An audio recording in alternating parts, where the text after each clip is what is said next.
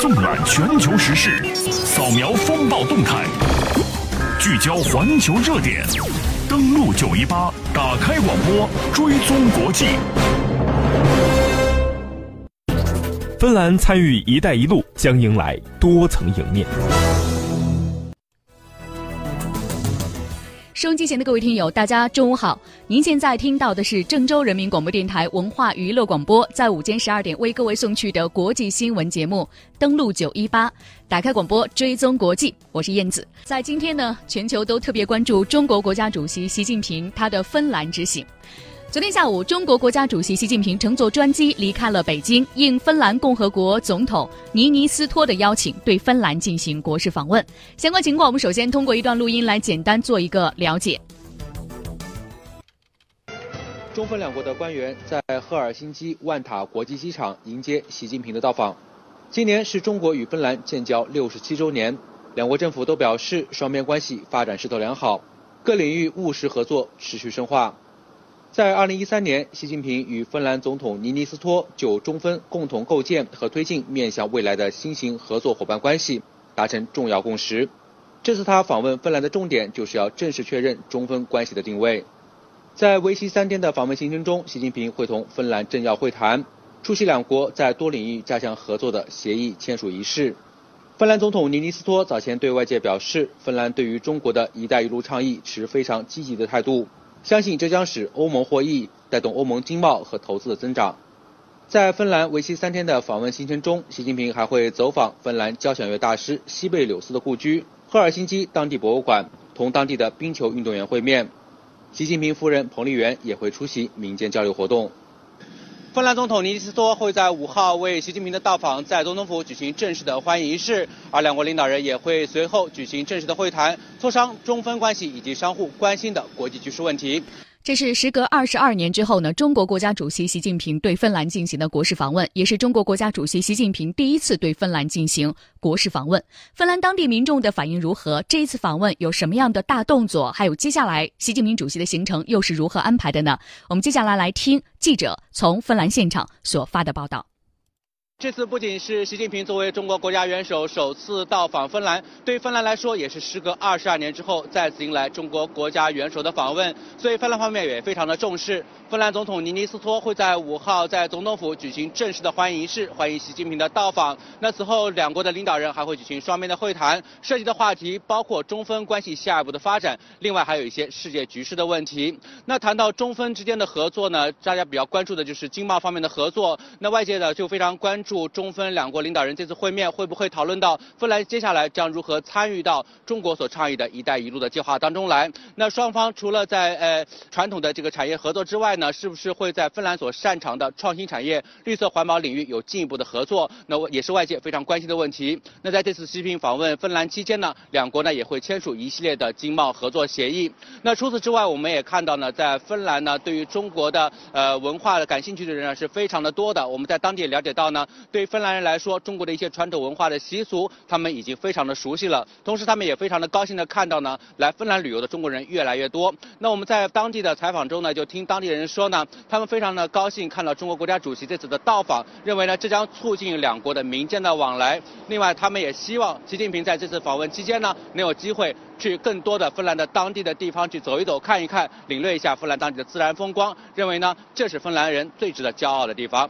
那以上呢，就是我们在赫尔辛基带来的最新的。嗯，我们知道呢，芬兰呢，在全球人们的心目当中有这样的一个标语，那它就是圣诞老人的故乡。而且呢，芬兰这个国家呢，有很多的一些大家所不了解的优势，而且芬兰有一个独特的战略地位。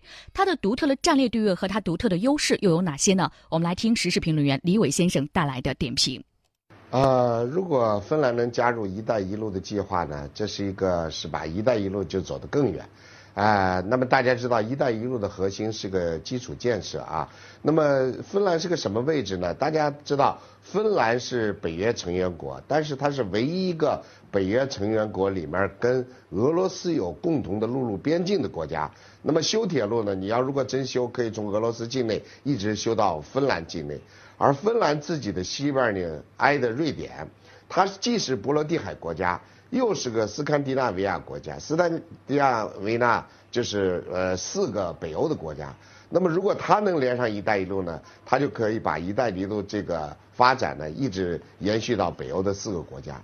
另外，它是非常小个国家，它自己搞基建的有它的局限性。大家都听说芬兰，芬兰到底芬兰呃这怎么回事啊？有什么产品啊？很多人不熟悉，因为我碰巧去过芬兰，它是只有五百多万人口，很小，比香港人口还少。但是它相当于三十四个香港啊，它是呃这个非常之大啊，呃就是呃还不止三十四个，三百多个，它三十四万平方公里啊。那么这么大的个地方，它的唯一出名的产品，就我们过去知道叫诺基亚啊，其他的它的木材也不错，呃家具也不错，但是呢，它自己发展的这个呃种类品种范围呢是有限，因为它人口少嘛，所以它如果参加“一带一路”，不仅是对芬兰好。而且对北欧四国也有好处，另外对中国和俄罗斯啊都有好处，所以我觉得呃，芬兰如果能够参加到“一带一路”计划计划好呢，是个多面赢的一个呃方案。嗯，我们看到呢，中国国家主席习近平呢在访问芬兰的前夕，芬兰总统尼尼斯呢是接受了央视的采访。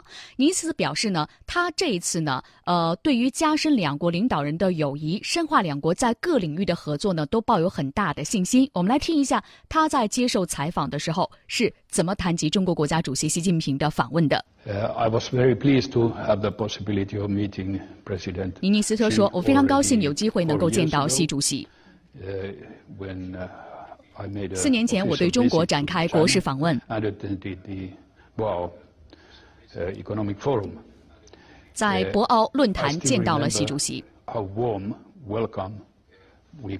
现在我还记得我和我夫人所受到的温暖热情的款待。自那以后，我又和习主席有几次会面的机会。记者说：“你提到在博鳌接受到温暖热情的款待，当时发生什么了呢？”尼尼斯托说：“好的，当时我们受到的是官方的款待。但是非常特别的是，我想我的夫人和我都不会忘记，我夫人在博鳌亚洲论坛期间正好过生日。”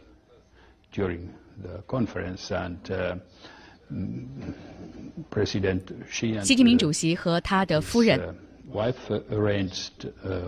在我们领导人午餐会期间给了我们一个惊喜。突然间，一个大蛋糕就出现了。这真的是一个美好的经历，非常的温暖。刚刚我们听到的是尼尼斯托在接受央视记者陈珊珊的访问的时候特别提及。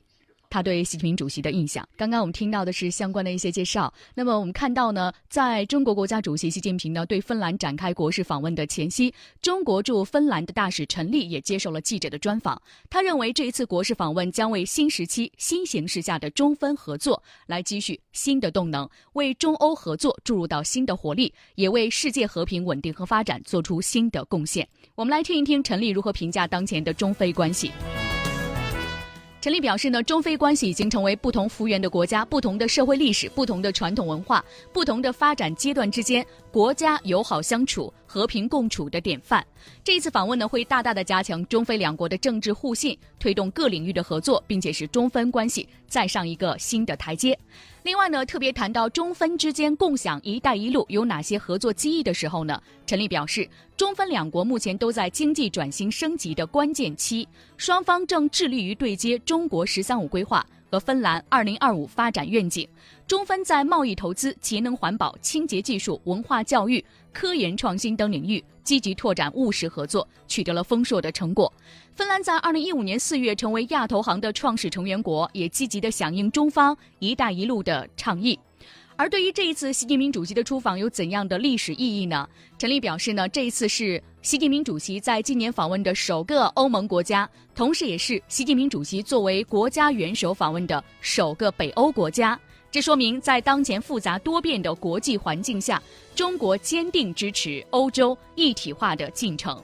这次访问会加速中国北欧次区域合作的发展，这对中欧关系也是一个有益的补充，同时也有益于促进欧洲的繁荣以及中欧关系的发展。